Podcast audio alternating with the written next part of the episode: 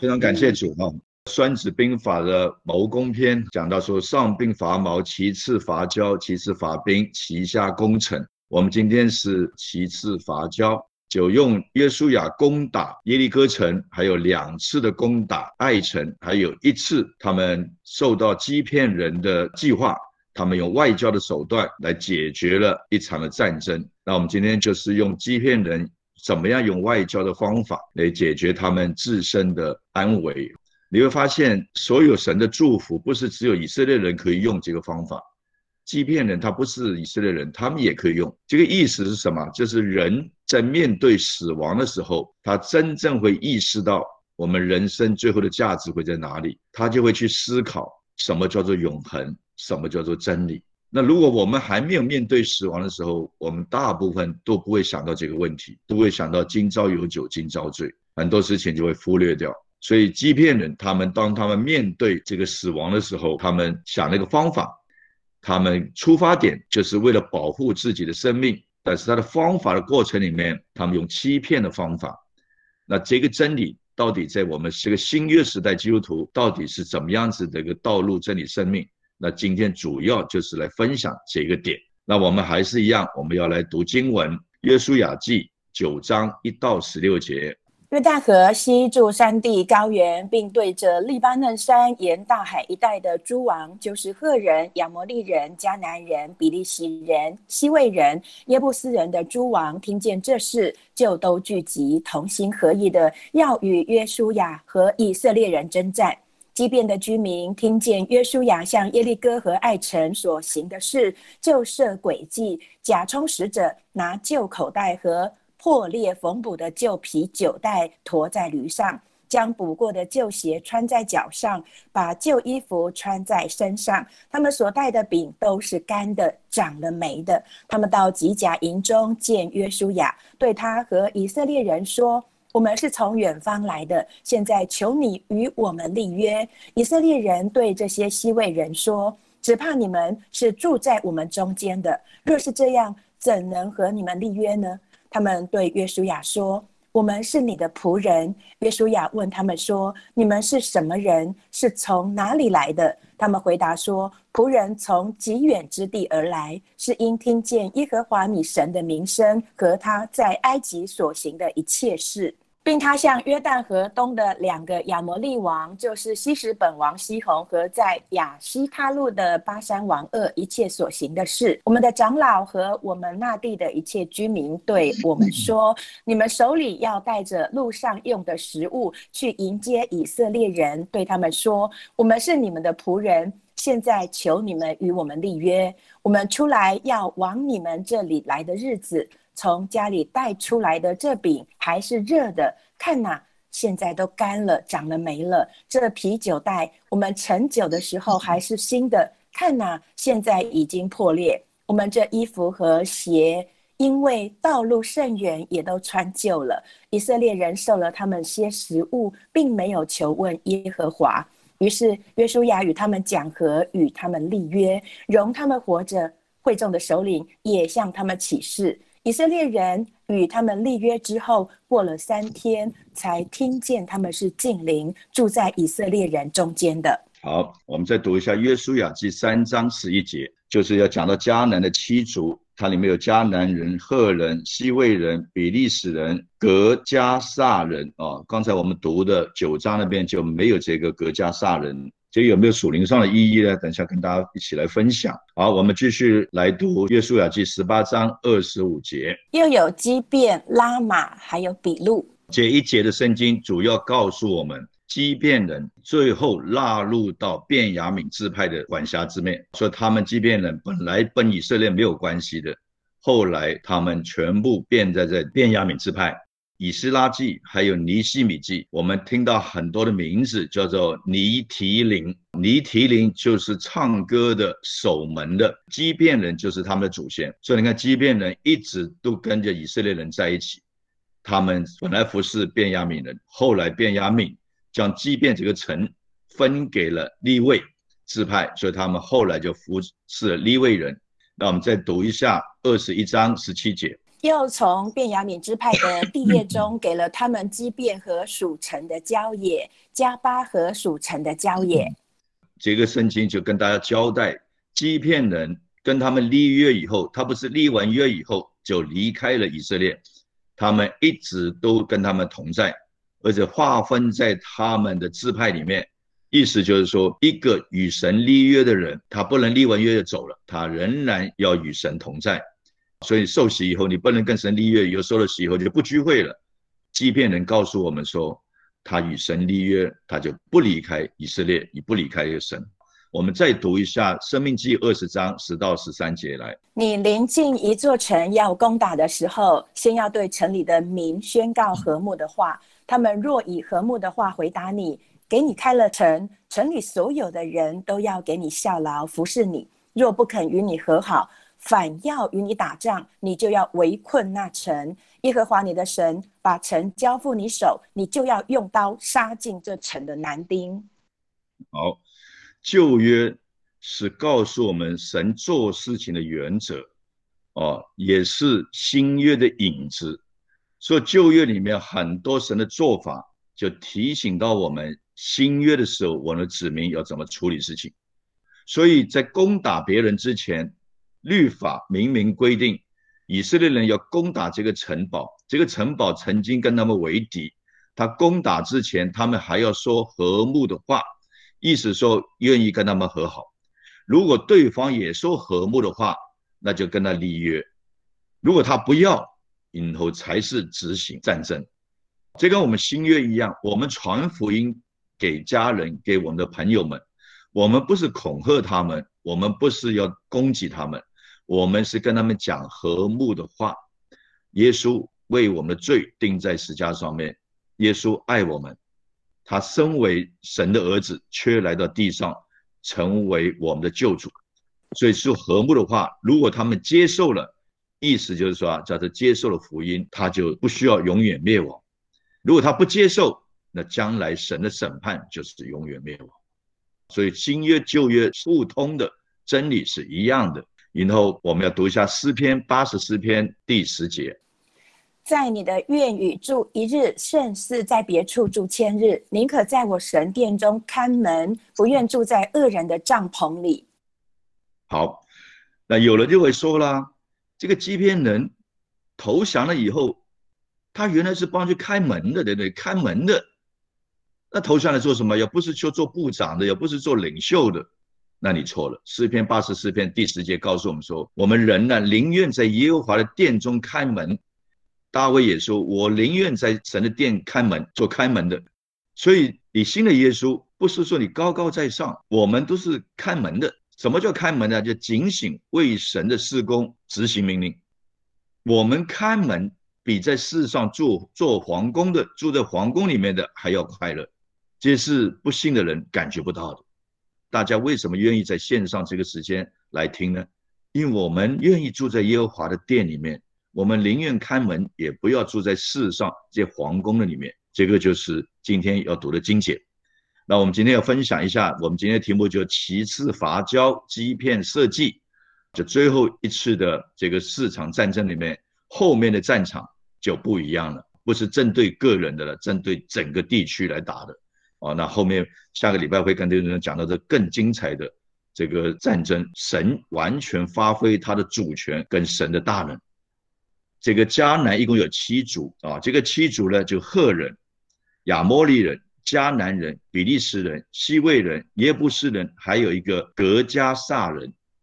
像即便他们属于比较小的，那迦南七族里面的人呢，听到了约书亚他们所行的事情。他们攻打耶利哥城，打爱城，反败为胜。他们听到以后，他们心里面非常的愤慨，怎么来抢我们的地盘呢？所以他们同心合意商量要跟耶稣亚征战。这表示什么呢？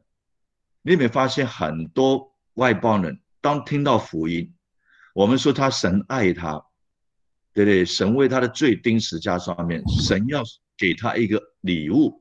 这个礼物就是耶稣基督，就是福音，好消息就是福音，因为福音是好消息。罗马书里面讲，福音不是一件事，福音是一个人，福音就是指耶稣基督。神将自己的独生儿子给了我们，就是赐给了我们，让我们不至灭亡，反得永生。那听见的人呢？如果他是有迦南七族这些灵，等一下我会跟大家分享迦南七族有什么灵，这种邪灵的话，他就会反对、抗议，跟你分析、跟你辩论，哦，就是不要不要福音，就是不要耶稣呀，不要跟你和订约，我就要跟你攻打。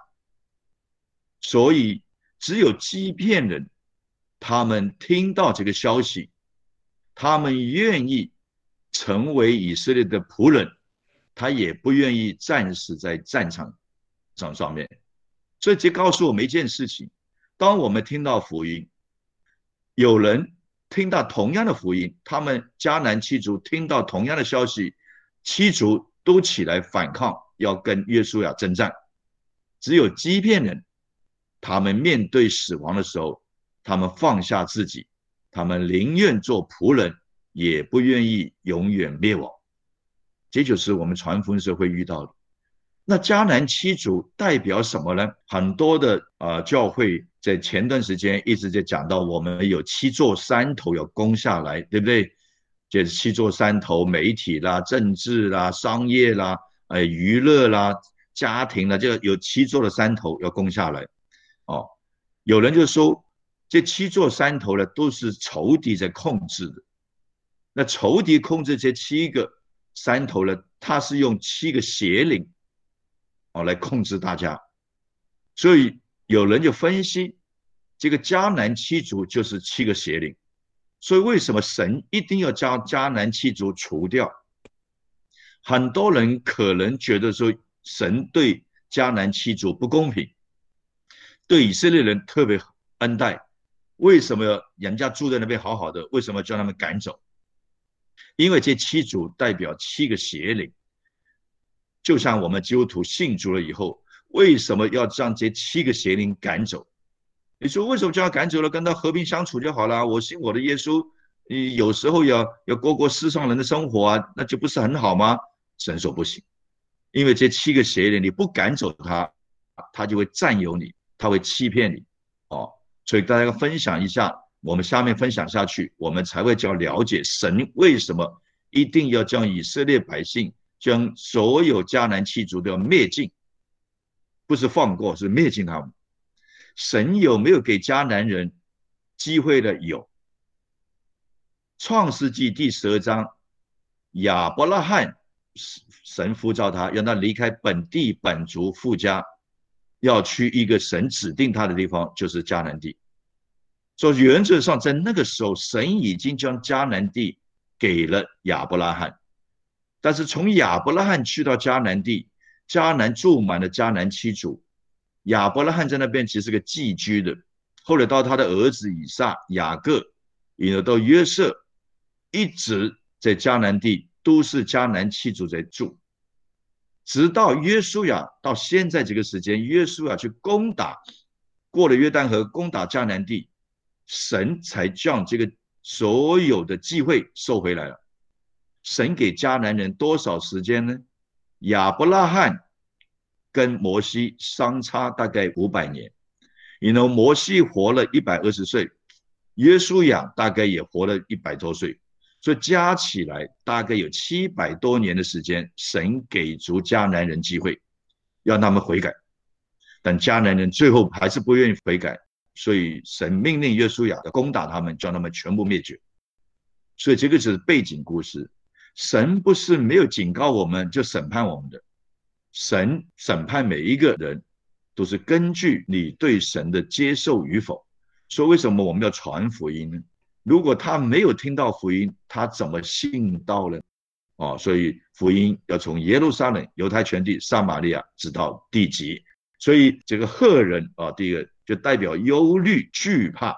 所以惧怕、忧虑原来是个病。惧怕、忧虑不是来自神的。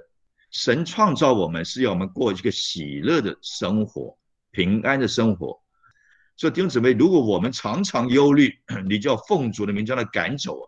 不要以他这个忧虑啊，好像忧虑啊，生病的，好像很多人会帮我啊。对对，有的人就喜欢病态的样子，就是啊，有病的大家都会不叫我做事情。哎呀，你你你休息，你休息。那真正有病就要休息嘛。但我们人的心态啊，就很忧虑，什么事情都担心，什么事情害怕。担心跟害怕是连在一起的，不担心就不会害怕。但是为什么？你害怕一件事情呢？担心，你重视它嘛？你为什么担心没有工作了？你重视它嘛？那你为什么不担心神不爱你呢？因为你觉得无所谓嘛。说你的财宝在哪里，你的心就会在哪里。你的财宝是主耶稣，你的心就放在主耶稣身上。你的财宝是金钱，你的心就会放在金钱上面。你的财宝是。民生地位，你的心就放在民生跟地位上面。所以，我们有忧虑的、惧怕的灵，我们要赶走，不要与他同在。不能说这是我天生的，没这种事情。神造我们没有要我们忧虑，这是一个不好的灵，我们要奉主的名赶走。今天弟兄线上的丰益主职场教会弟兄姊妹，无论在国外的、国内的，如果你有忧虑、惧怕的灵，我奉主的名将他赶走，而且不再回来。第二个亚摩利人。他是个自卑、骄傲、撒谎。这个自卑啊，跟骄傲是一体两面的。你看一个人很骄傲，哦，好像很有自信，其实不，他是一个自卑的人。很多人呢，都是啊，恶人先告状，哦，觉得自己很行，其实他是自卑。一个真正有本事的人，他不太在乎人家怎么说的，像保罗一样，别人怎么论断他，他不太在乎。他说：“神也不论断我，我自己也不论断我自己，你们怎么论断我？”我无所谓，那这个不是刚愎自用哦。保罗最大的力量的来源是来自神，所以他是奉主的名在那边行事，不是奉自己。因为保罗说：“现在活着不再是我，乃是基督在我们活着。”今天我们今天也在，我们基督徒做事情，我们是耶稣基督住在我们里面，神要我们做的事，我们就要做。所以亚莫利人代表自卑、骄傲、撒谎。如果有没有这个灵，我们要奉主的名将它除掉，不要自怨自哀。第三个就是迦南人，迦南人就崇拜偶像。这个偶像里有看得见的偶像，有看不见的偶像。看得见的偶像就木头雕的，用手工做的；看不见的偶像就是金钱呐、感情呐、名声呐、地位啊这些看不见的，你当他是个偶像。只要你将你的心目中放在第一个位置，他就成为你的偶像。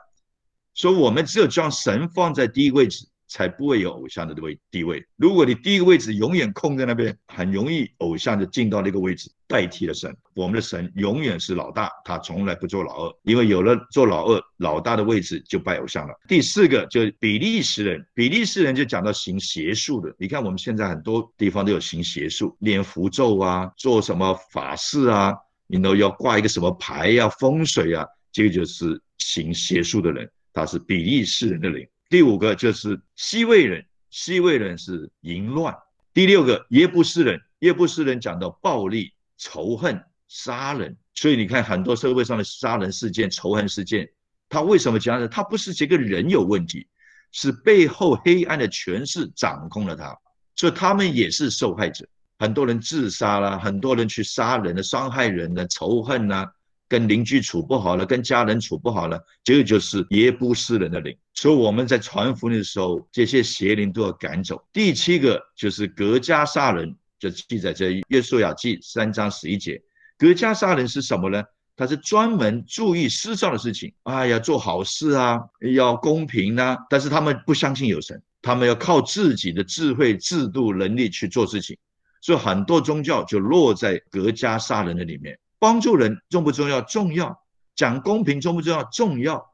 做些善事重不重要？重要。但是不是凭着人的想法去做？人的想法，十个人有十个不同的想法，有十个不同的做法。我们是要以神的意念为意念，以神的想法为想法去处理，才有个标杆，才有目的。所以这七个民族就是代表七个邪灵。所以神吩咐耶稣呀，要进去将他们完全除掉。引到这七个。民族，神给他七百多年的时间，他们从来没有悔改。到最后听到这么大的消息，耶利哥城已经被灭了，爱城已经被灭了，他们既然还是要商量怎么跟约书亚征战。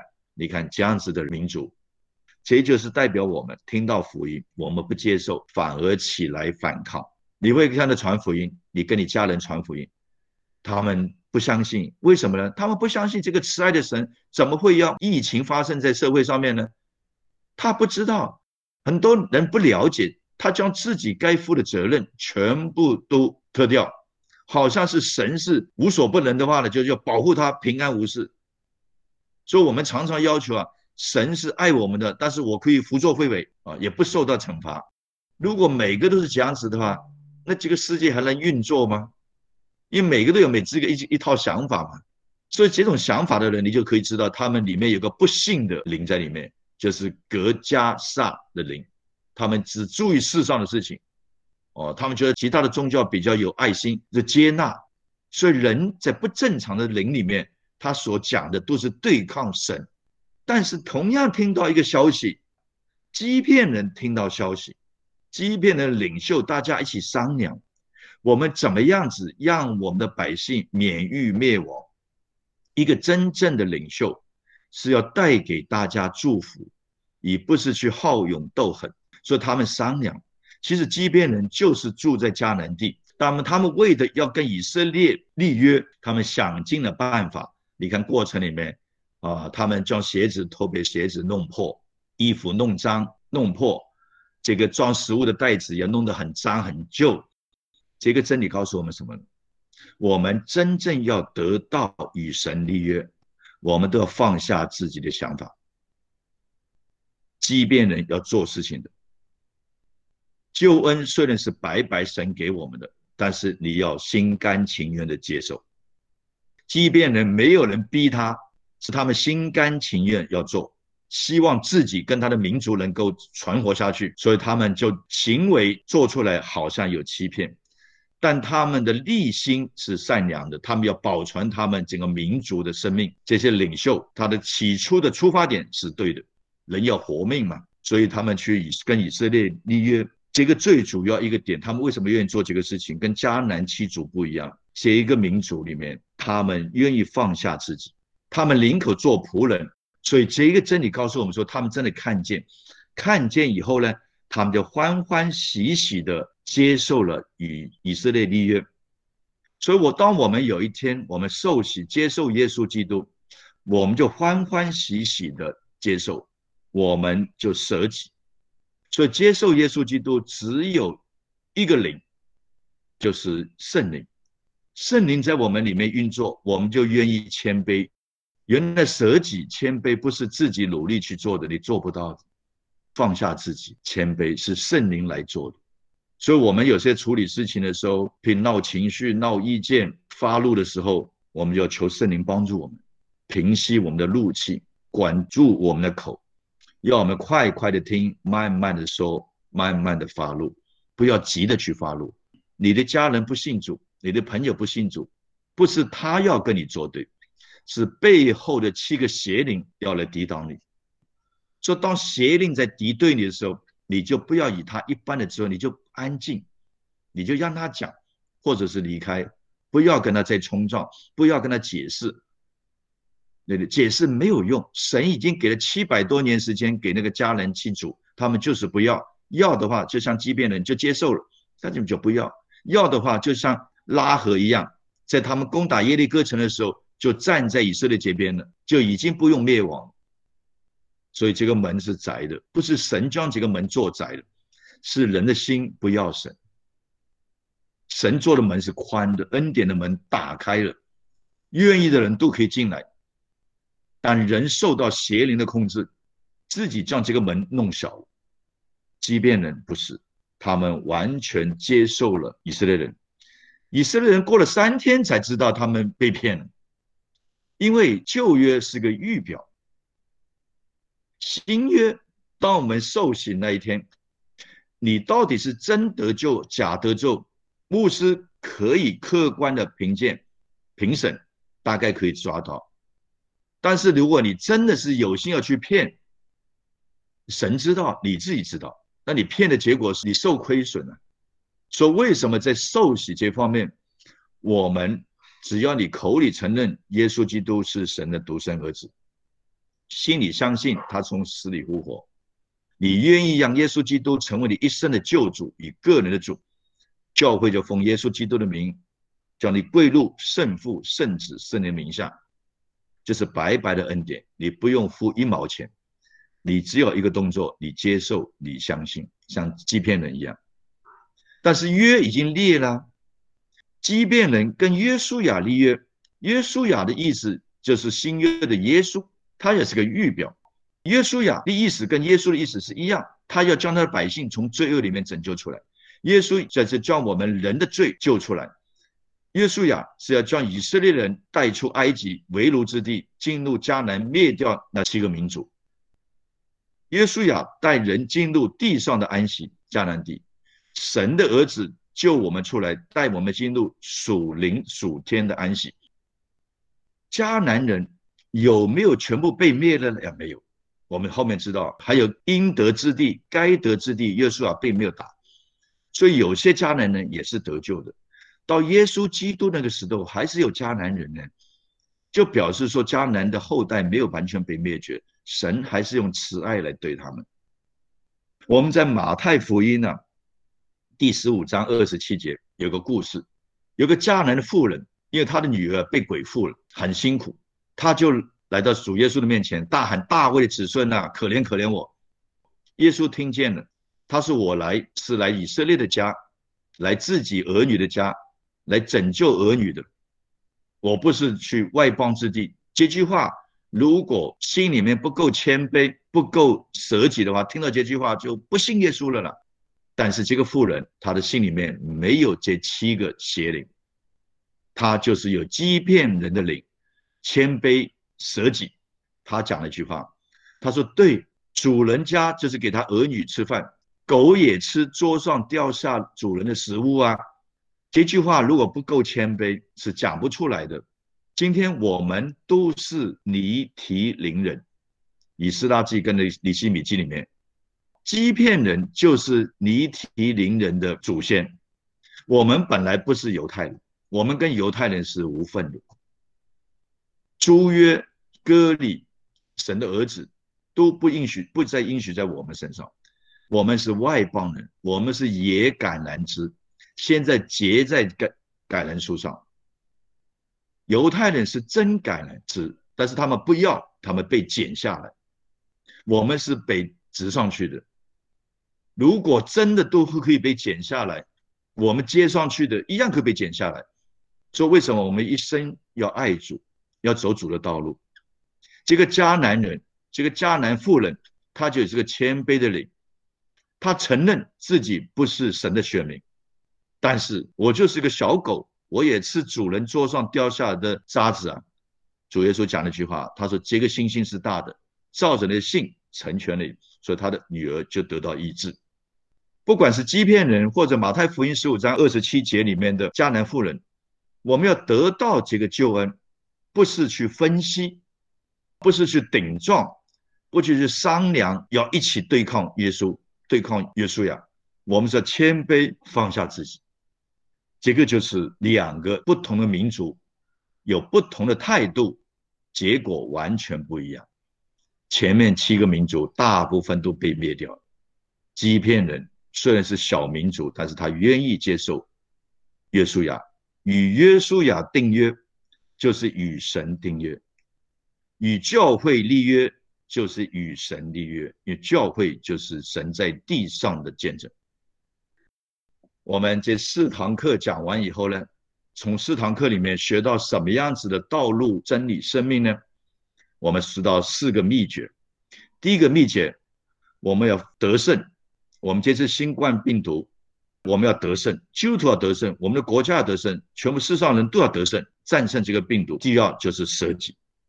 神用新冠病毒告诉我们，人的能力有限，人的智慧有限。不要这么骄傲，要依靠神。我们如果仍然在那边依靠自己的智慧吹捧自己，就像这个迦南七族一样，听到这么大的消息，他们还要商量与他作对，与耶稣啊征战。这个邪灵在里面，所以我们遇到我们今天要战胜这个异冠病毒，我们照了我们该守的政府的条例、政府的命策略，我们遵守。该看的病要看，该打的仗要打。我们最主要得胜就是顺服。我们承认我们不行，我们富含主耶稣。求主怜悯这个地，医治这个地，这是得胜的秘诀。顺服就是放下自己。第二个，你说我有时候发脾气啊，我有时候将事情搞砸了，没有关系，神再给我补考机会。反败为胜的秘诀就是悔改。错了，对罪时如果错了，不要有七个邪灵在里面，骄傲、抵挡、不信，硬要跟神作对，硬要跟耶稣要打仗，那最后吃亏的是你本人。所以，我们神给我们悔改的机会，可以反败为胜。我们抓着爱神的成功，就可以看到这个祝福。第三个得产业的秘诀，我们人生不是只有顺服啊、悔改啊，那我们人生就太消极了吧？不，神要我们得产业。就创世纪，神对以撒的祝福，你今生得百倍，将来得永生。以撒在那个时候，迦南地发生了饥荒，以撒本来要去埃及。神跟他讲：“你不要去埃及，迦南发生饥荒，你顺服我，我让你今年的收成百倍的祝福。”以撒果然得到百倍的祝福。所以你不要看环境不好，你爱神，神祝福你啊。人家失业，你却得百倍的祝福啊。所以新约圣经说：“我们今生得百倍，将来得永生。”所以神的就不是只看到将来，今生就开始预尝主的天恩。我们可以预尝到的，不是到死那天才知道我是个基督徒这么蒙福。你现在就可以预尝到的，这个就是得产业。那得产业的秘诀是什么呢？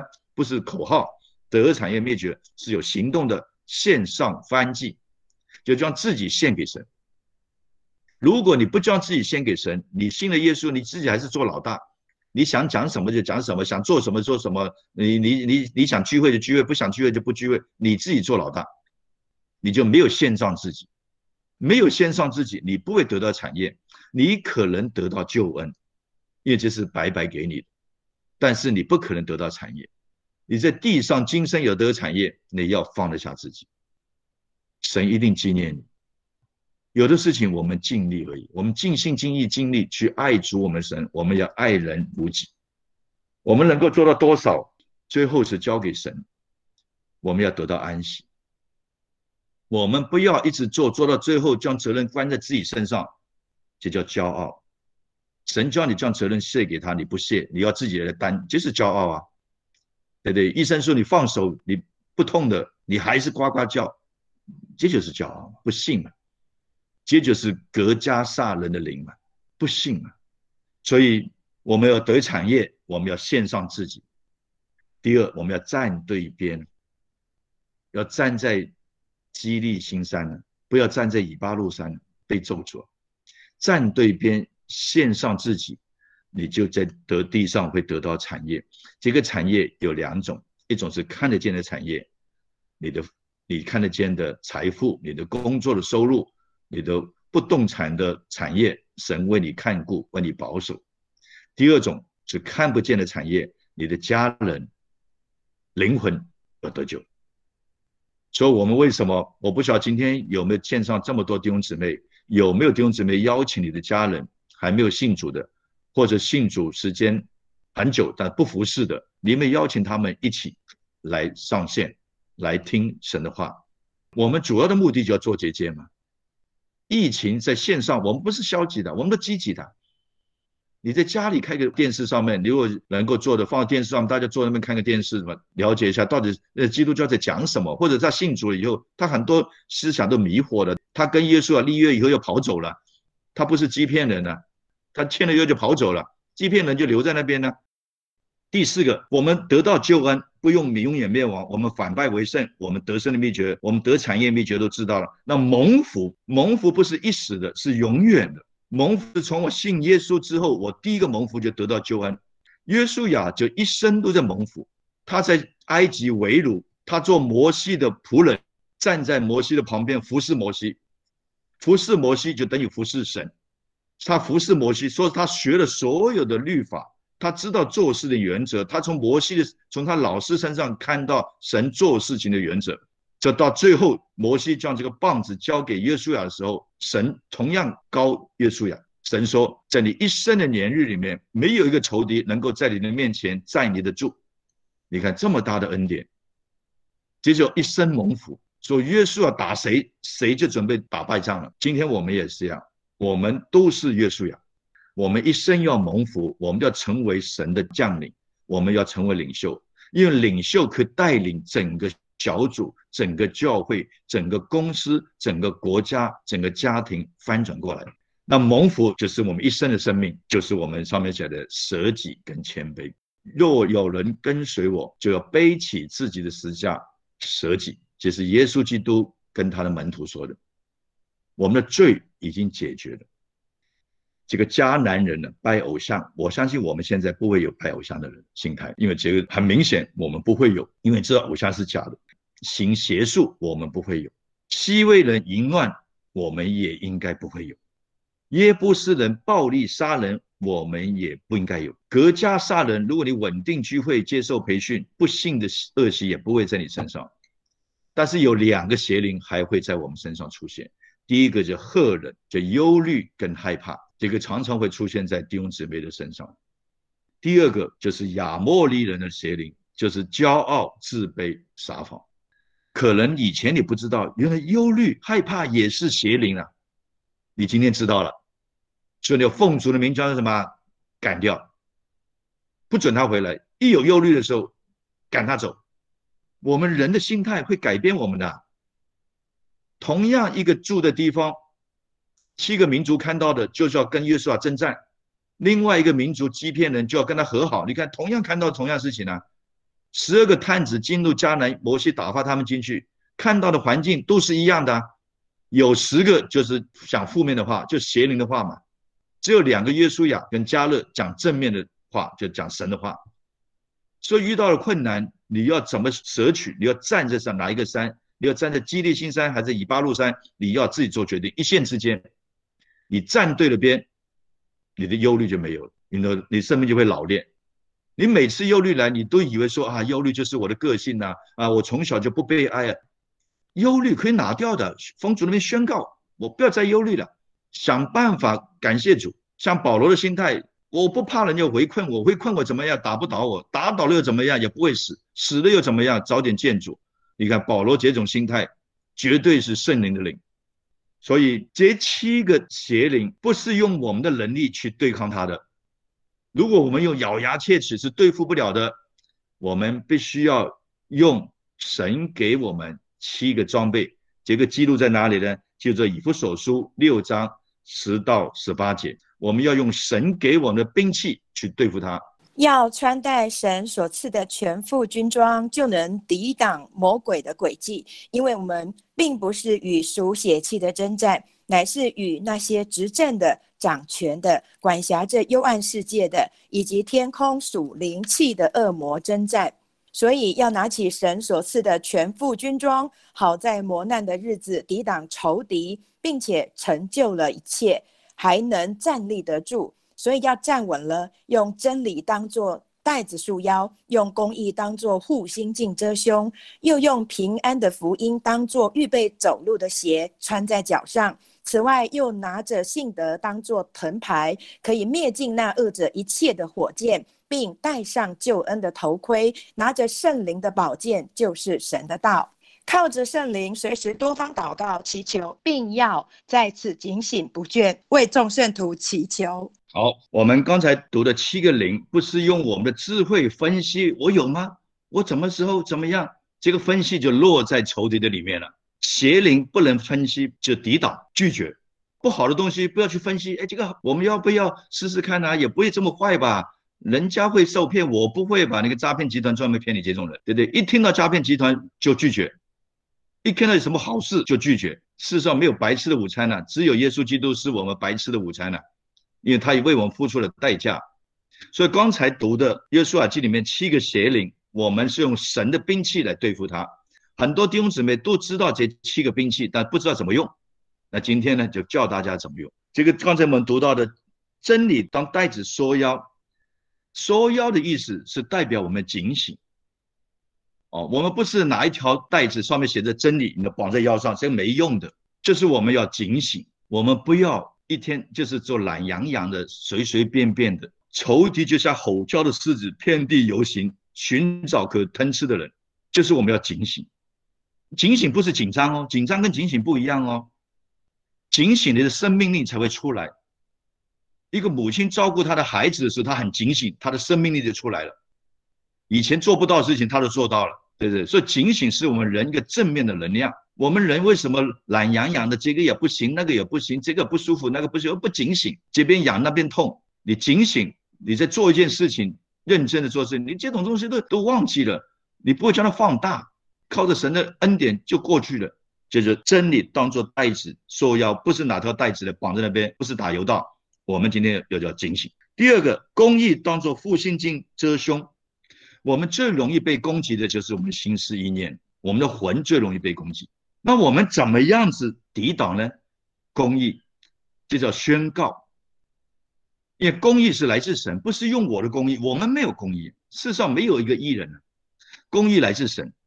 当我们被攻击的时候，第一，我们警醒；第二是什么？我们宣告，我现在是神的儿子，神的儿女，仇敌拿我没有办法。现在住在我里面的是圣灵，比世界都还要大。你世界能拿我什么？叫宣告，不是真的拿个盾牌放在胸前没用的，所以宣告。第三个，平安的福音做预备走路的鞋子穿上，叫福音成为你生活上的不能分割的事情。你不管做什么事情，都是为了福音。你上班为福音，你吃饭为福音，你行走为福音。说凡我所行都是福音的缘故。我们防疫为福音。